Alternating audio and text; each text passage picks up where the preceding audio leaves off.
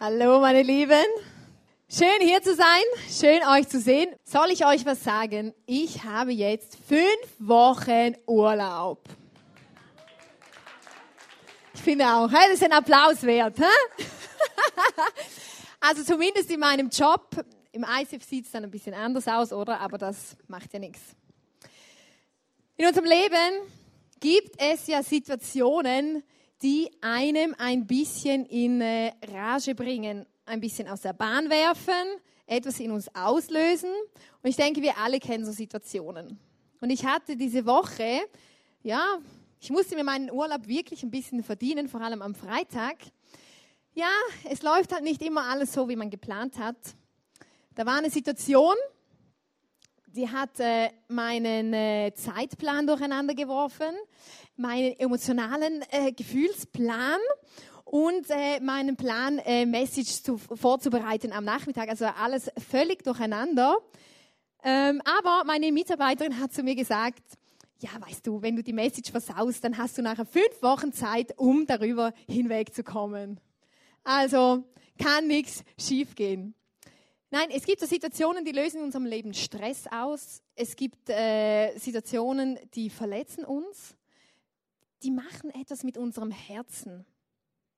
Und ich glaube, wir alle kennen diese Situationen. Die gehören einfach zum Leben.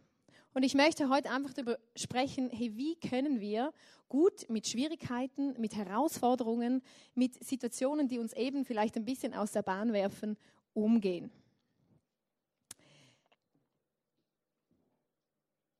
Ich habe euch ein Bild mitgebracht. So habe ich mich gefühlt am Freitag. I'm a little stressed. Genau. Bei mir war es jetzt Stress ein bisschen, den es ausgelöst hat. Und ich hatte Angst, dass ich nicht äh, so Urlaub machen kann, wie ich das gerne hätte. Dass ich nämlich die nächsten zwei äh, Wochen vielleicht ein oder zwei Tage arbeiten gehen muss. Es hat sich nachher alles geklärt, weil ich das beste Team auf der Welt habe in meinem Schülerhort. Ja, eine davon sitzt hier. Genau, und wir haben das alles geklärt, aber es hat Stress ausgelöst. Es gibt Situationen, die lösen Druck aus. Situationen, lösen Fassungslosigkeit aus, wenn zum Beispiel einem jemand anlügt und man findet es dann heraus. Äh, Verzweiflung, Hoffnungslosigkeit, kennen wir, oder? Und jetzt ist die Frage, wie, wie äh, gehen wir damit um, wenn in unserem Leben solche Dinge ausgelöst werden.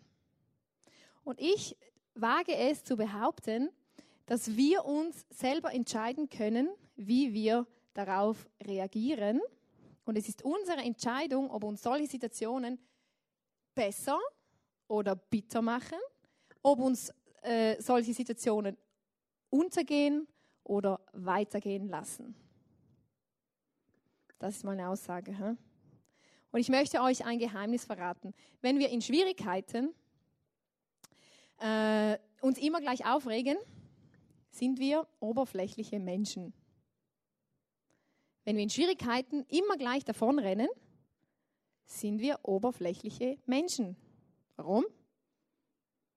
Jetzt aufpassen, weil Schwierigkeiten, Herausforderungen, Dinge, mit denen wir uns auseinandersetzen müssen, Konflikte, denen wir uns stellen müssen, schwierige Gespräche, die wir führen müssen, äh, Gefühle, mit denen wir umgehen müssen, die uns schlussendlich stärken und unseren Charakter schleifen und besser machen, wenn wir uns dem stellen. Ich möchte ähm, mit euch über einen Mann reden aus der Bibel, aus dem Alten Testament. Ich bin mal gespannt, ob ihr herausfindet, wer es ist. Der ersten Celebration hatten sie keine Ahnung. Ähm, wenn wir diesen Mann zwischen dem 30. und 40. Lebensjahr kennengelernt hätten, das ist schon Jahre her, aber wenn das so gewesen wäre, hätten wir uns gedacht, wow, eine unglaubliche Bombe. Ein unglaublich erfolgreicher Mann. Er war der zweitmächtigste Mann in Ägypten.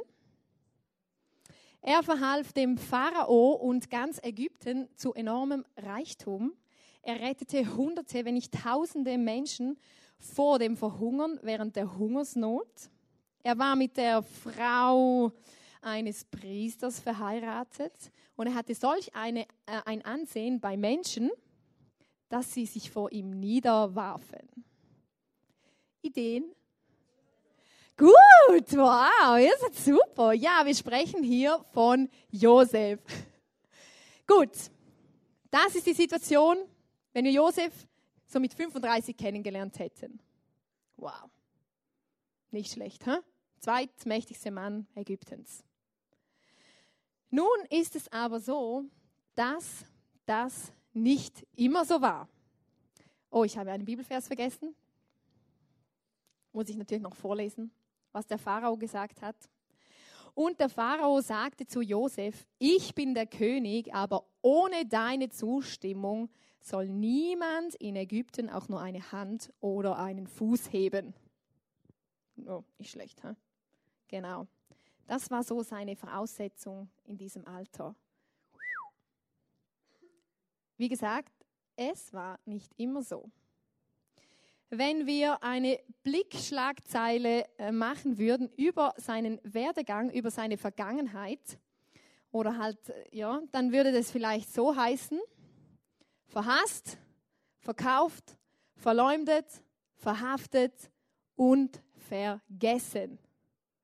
Gut, was bedeutet jetzt das? Als Josef 17 Jahre alt war, hatte er einen Traum. Gott hat ihm eine spezielle Gabe geschenkt, äh, oder hat, hat ihm spezielle Träume geschenkt, die dann irgendwas bedeutet haben. Und er hat gesehen, wie sich der Mond, die Sonne und elf Sterne vor ihm verneigten. Ihr müsst wissen, Josef hatte einen Vater und eine Mutter und elf Brüder. Gut, was bedeutet echt nun dieser Traum? Josef hat das natürlich dann da erzählt, oder? Hey, ich habe geträumt, hey, ihr habt euch alle von mir verneigt und so und das kam nicht so gut an. Oder? Ja, war ein bisschen unweise von ihm, weil er sowieso nicht ganz beliebt war bei seinen Brüdern, weil er war der Lieblingssohn von seinem Vater und er war eine Petze. Immer wenn die anderen irgendwas Blödes angestellt haben, hat er es gepetzt. Und das hat den Hass seiner Brüder geschürt.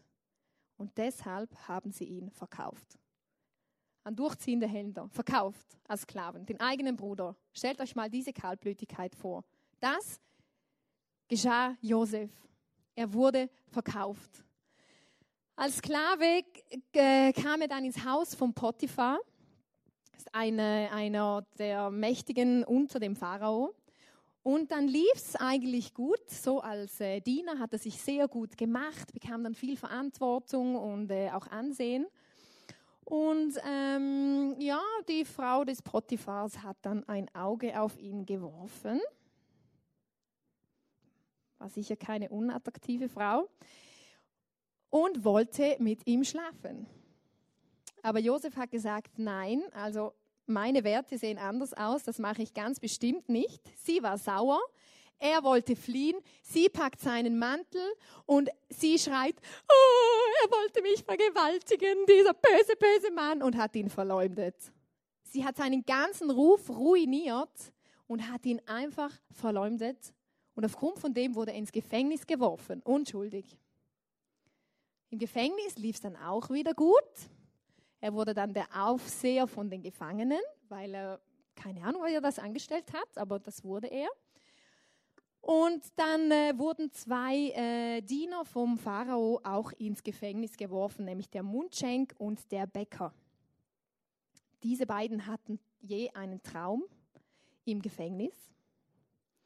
Josef hat ihnen diese Träume gedeutet, beziehungsweise Gott hat sie durch ihn gedeutet, weil er hat immer wieder darauf verwiesen, dass es, dass es nicht seine eigene Kraft ist, das zu tun, sondern dass Gott das durch ihn tut. Und ähm, er hat dann gesagt, also vor allem der Mundschenk, der kam dann wieder äh, in seine, sagt man, in seine Stellung als Mundschenk und hat gesagt, hey, wenn du wieder da draußen bist, dann bitte denk an mich und bitte leg doch ein gutes Wort ein beim Pharao, weil ich sitze hier unschuldig. Und er hat gesagt, ja, ja, ja, ja. Aber er hat's vergessen. Und so blieb Josef noch eine längere, längere, längere, längere Zeit im Gefängnis bis dann der Pharao angefangen hat zu träumen und niemand seine Träume deuten konnte. Da erinnerte sich der Mundschenk und sie holten Josef aus dem Gefängnis. Kurz gesagt, er hat den Traum gedeutet und wurde dann eingesetzt über alles und so kam er dann an diese große Macht. Nun, also wenn wir ähm,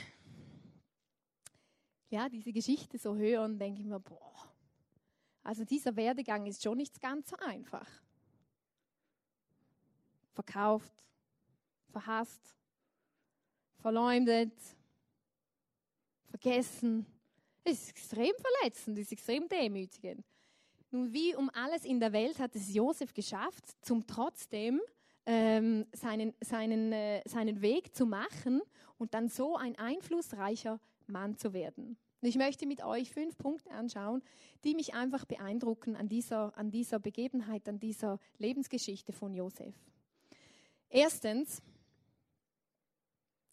er lebte eine innige Beziehung zu Gott und Gott war mit ihm. Also Gott war von, von, von jung auf ein Begriff im Leben von Josef. Und er hatte eine Beziehung zu ihm. Er wusste, wer sein Gott ist. Er glaubte an den lebendigen Gott, der Himmel und Erde geschaffen hat, der die Menschen geschafft hat. Und er glaubte, dass dieser Gott einen Plan mit ihm hat. Er hatte diesen, diesen Traum, also genau gesagt, er hatte zwei Träume von Gott bekommen. Der andere bedeutete dasselbe, halt mit, dass sich alle verneigen vor ihm. Ähm, er wusste, dass dieser Gott einen Plan mit seinem Leben hat er wusste einfach, dass dieser Gott nicht weit sein kann oder dass dieser Gott da ist. Und ähm, das beeindruckt mich. Er hat einfach an diesem Gott festgehalten. Und jetzt hört genau zu. Im 1. Mose äh, 41, Vers 38 steht, als sie beratschlagten, wer für diese Aufgabe ernannt werden sollte, also wo es darum ging, gut, wer ähm, setzt jetzt die Idee um mit dem Kornsammeln für die Hungersnot, weil der Josef ja den Traum gedeutet hat, sagte der Pharao, wer könnte besser dafür geeignet sein als Josef? Denn er ist ein Mann, der ganz offensichtlich vom Geist Gottes erfüllt ist. Hey, die Menschen haben ihm das angesehen, dass da was Besonderes sein muss. Etwas Besonderes in seinem Leben.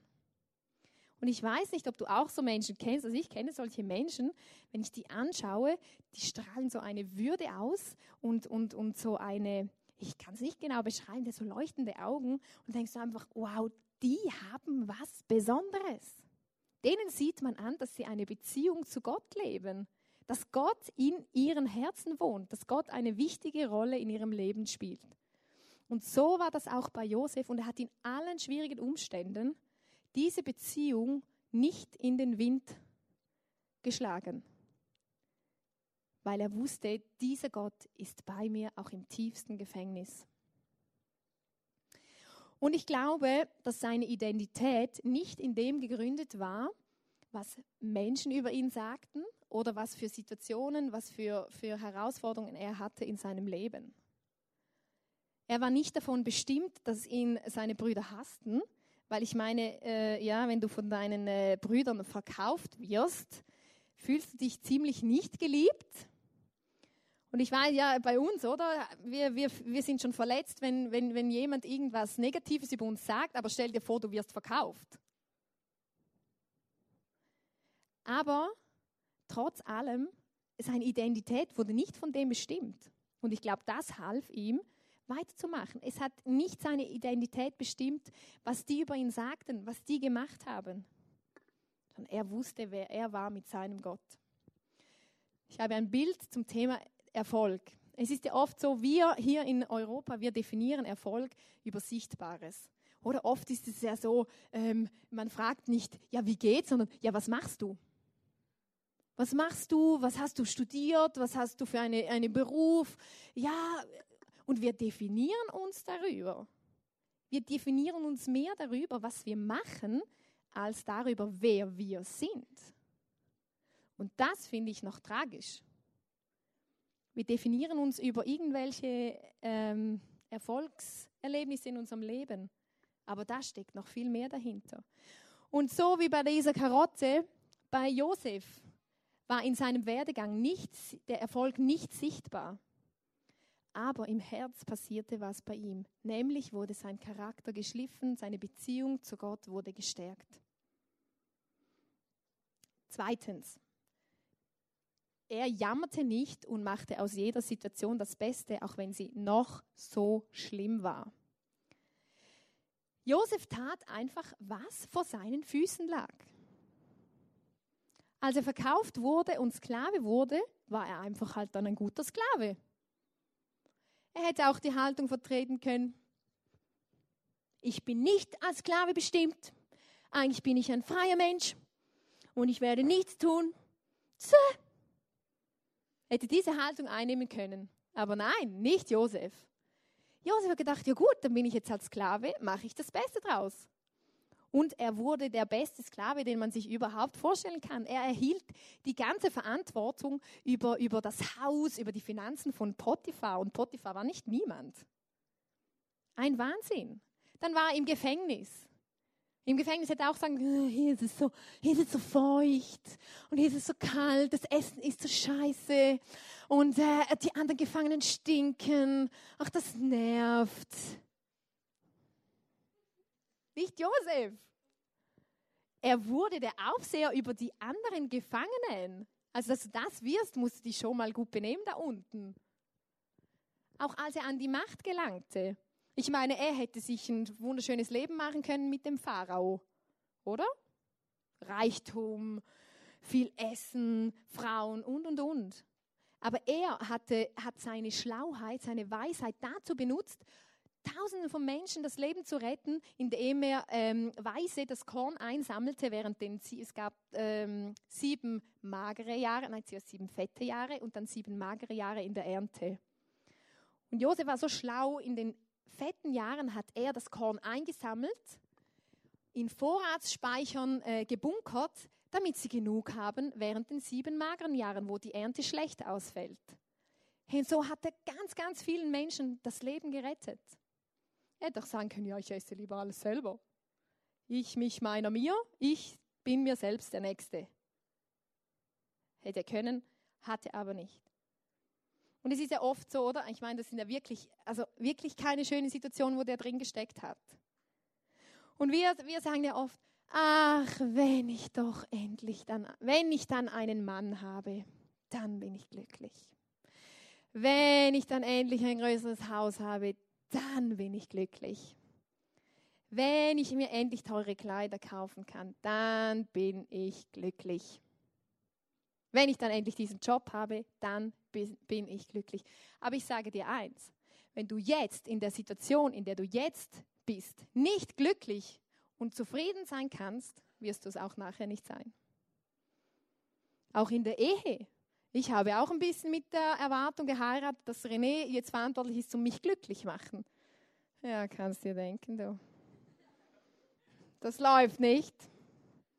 Wirklich nicht. Da muss man sich zusammenraufen. Das ist nicht einfach so himmelhoch jauchzend, alles wunderbar.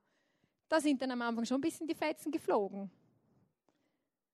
Wenn zwei Persönlichkeiten aufeinander knallen und äh, der eine meint, man macht es so, der andere meint, man macht es so, dann ist dann nicht immer so viel von, ja, ich mache dich jetzt glücklich.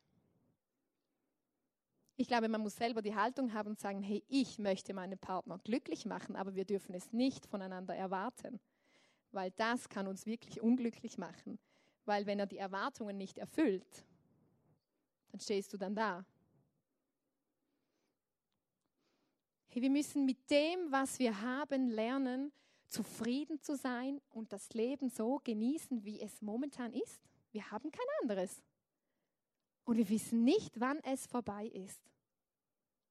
Hey, und Josef gelang es, seine positive Einstellung zu behalten. Der hat sich einfach da überall hinaufgearbeitet. Aus den blödsten Situationen. Einfach was vor seinen Füßen lag, getan. Und Gott hat es gebraucht und hat ihm immer wieder Verantwortung gegeben, bis er da war, wo er jetzt oder wo er halt dann mit 30, 40 war. Das finde ich extrem, extrem beeindruckend. er hielt nicht an seinem Zorn fest und blieb nicht in der Opferrolle. Also in meinen Augen war er ein wahnsinniges Opfer, was dem alles widerfahren ist, oder? Ich weiß nicht, wie es euch geht, also manchmal schlüpfe ich gerne ein bisschen in die Opferrolle. Ja, also, also, ja, der ist schuld. Ja, und der hat das gemacht. Und der hat mir das, also ich bin ein unglaubliches Opfer.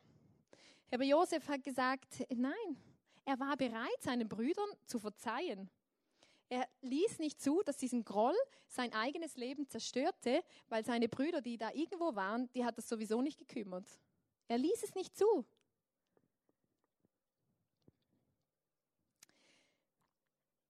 Und soll ich euch was verraten? Jetzt kommt die Erkenntnis. Auch du brauchst Gnade. Wir alle machen ja Fehler, oder?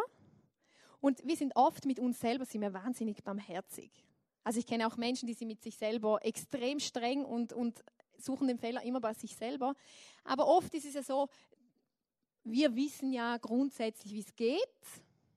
Wir wissen grundsätzlich, äh, wissen wir es besser. Und äh, ja, wenn man mal einen Fehler macht, ist ja nicht so schlimm. Aber wehe, der andere macht einen Fehler. Ja, dann dampft's aber du. Aber soll ich dir was sagen? Wir sind alle im gleichen Boot. Jeder von uns macht Fehler und wir sind alle aufeinander angewiesen, dass wir einander vergeben, dass wir aufeinander zugehen, dass wir Dinge klären und dass wir einfach barmherzig sind miteinander. Weil auch du bist manchmal schwierig. Auch ich bin manchmal schwierig. Kannst du René fragen? Ja, wirklich. ähm, ich hatte, am Freitagmorgen hatten wir eine Sitzung bei uns. Äh, in, ich bin für die politische Gemeinde angestellt und da war eine, die Leiterin vom Sozialamt. Und wir haben da so über die Lehrlinge geredet. Und dann hat sie einen Satz gesagt, der ist mir einfach geblieben. Ich dachte, den muss ich jetzt heute bringen. Sie hat gesagt, Trotz ist ein schlechter Begleiter, wenn wir etwas lernen möchten. Grundsätzlich möchten wir alle was lernen, oder? Aber grundsätzlich, eigentlich möchten wir uns auch nicht allzu viel sagen lassen. Ihr seid so still. Aha. Trotz ist ein schlechter Begleiter, wenn wir etwas lernen müssen, möchten.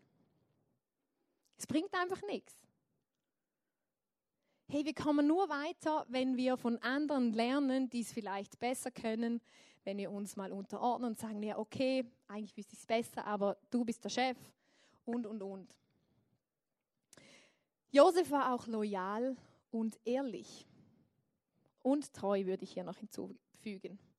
Er ging keine Kompromisse ein, auch nicht im Verborgenen.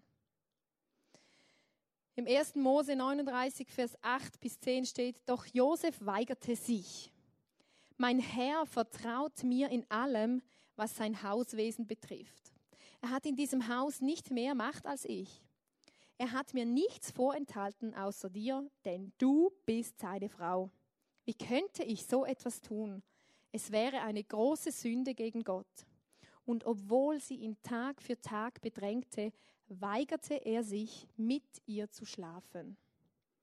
Also wie gesagt, ich glaube nicht, dass der Potiphar eine unattraktive Frau hatte. Und jetzt stellt euch diese Situation vor, Josef, jung, knackig, es steht in der Bibel, er war sehr gut aussehend, in der Blüte seines Lebens und da kommt die Frau von seinem Chef, auch eine mächtige Frau, und will ihn verführen.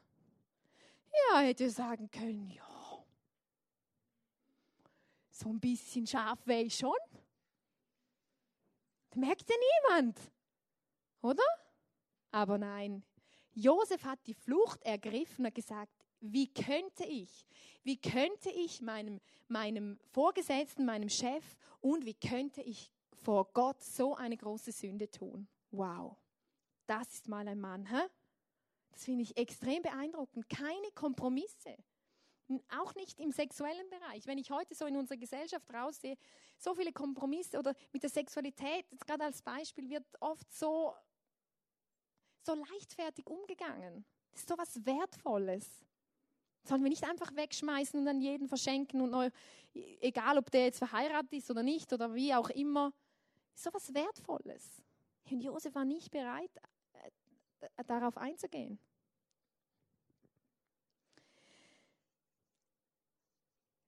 Fünftens, er hatte den Blick für das Größere. Wir sehen ja oft nur bis dahin, oder? Bis da geht unsere Grenze und bis da sehen wir.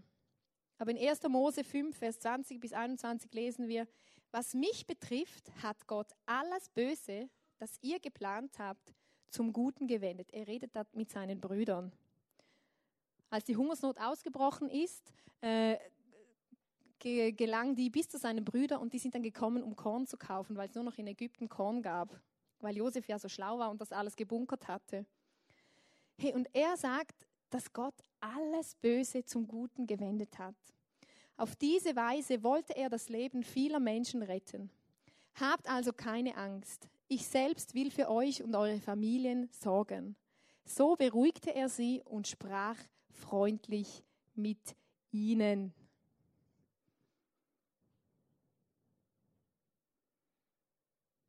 Die Brüder, die ihn verkauft haben, hey, er hat ihnen, ähm, er hat ihnen geholfen, dass sie nicht verhungern mussten. Er hat ihnen Land gegeben. Sie haben dann bei ihm in der Nähe gelebt. Er hat sie so versorgt, dass sie nie mehr sich um irgendwas Sorgen hätten machen müssen. Die Brüder, die ihn verkauft haben. Was ist das für eine Haltung? Und wir sind oft so schnell angepisst und nicht bereit zu vergeben bei Kleinigkeiten. Der hat mich beleidigt, der hat gesagt, meine Haare sind nicht schön.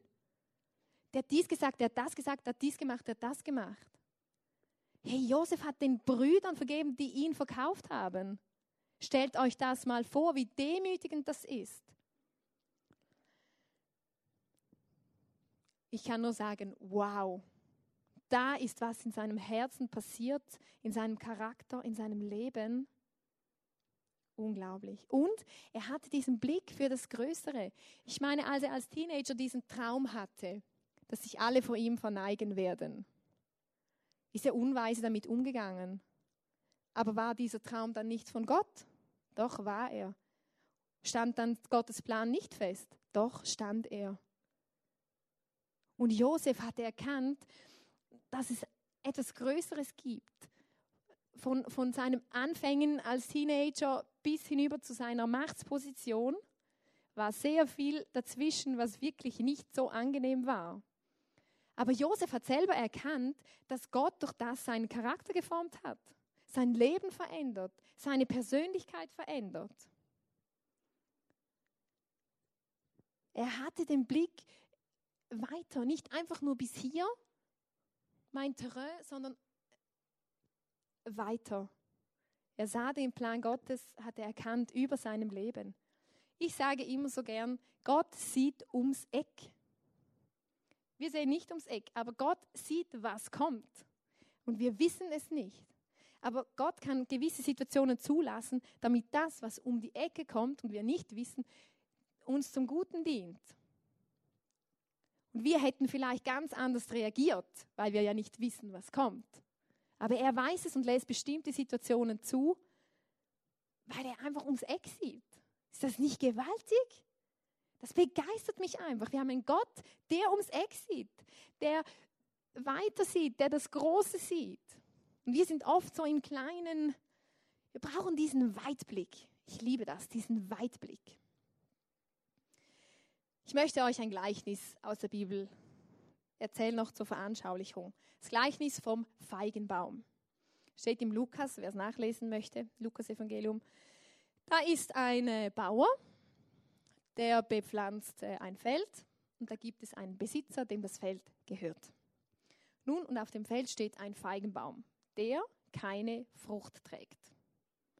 Dann kommt der Besitzer und sagt, hey, dieser Baum trägt keine Frucht, hau ihn ab. Der Bauer sagt, ja, also, nein, komm, komm, wir versuchen es doch einmal ein Jahr. Ich werde ihn düngen. Und wenn er dann immer noch keine Frucht trägt, dann hauen wir ihn ab. Der Bauer hat auch noch gesagt, der, der, der, der klaut mir quasi nur die gute Erde und trägt ja doch keine Frucht. Weg damit. Aber der Bauer gesagt, na, ich dünge ihn und äh, dann wird er hoffentlich Frucht hervorbringen. Was möchte ich damit veranschaulichen? Vergleichen wir ähm, den Feigenbaum mit dem Leben von Josef, als er noch ein Teenager war. Da hat er nicht so einen guten Charakter. Sagen wir, Frucht steht für einen guten Charakter, also kein, keine Frucht, kein guter Charakter. Später Frucht, guter Charakter beim Josef. Und was sagt jetzt der Bauer, was er tun will, damit diese Frucht kommt? Düngen. Düngen. Was ist Dünger? Mist. Mistige Situationen. Und ich habe euch ein tolles Bild mitgebracht, wenn es dann kommt.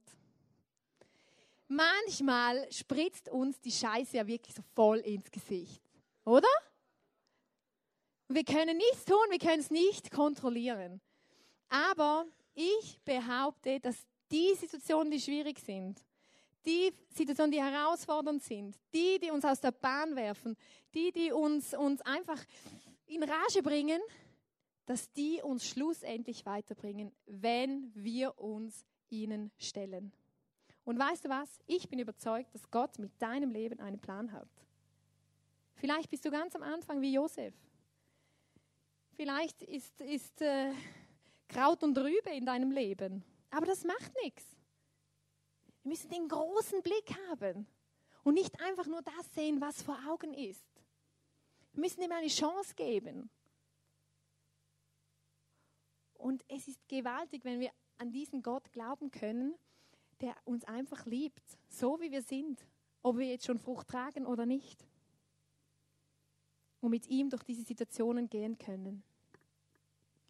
Hey, und ich möchte euch abschließend einfach etwas vorlesen vorlesen, Entschuldigung. Es geht hier um Menschen, äh, die in der Bibel beschrieben werden. Und die haben einfach an, ihrer, an, an, an den Plan, den Gott mit ihrem Leben hat, haben die geglaubt. Vielleicht bist du hier und hast noch nie von diesem Gott gehört. Vielleicht hast du noch nie gehört, dass es einen Gott gibt, der an dich glaubt. Und der ums Eck sieht und eine weitere Sicht hat für dein Leben. Und ich möchte euch das einfach vorlesen. Weil sie an ihrer Bestimmung und Berufung festhielten, konnte Noah den Spott der Leute ertragen, als er die Arche baute. Darum konnte Abraham seine Heimat für ein neues Land verlassen, ohne dass er wusste, wohin. Deshalb konnte Josef ein dunkles Gefängnis aushalten, in dem er unschuldig eingesperrt war.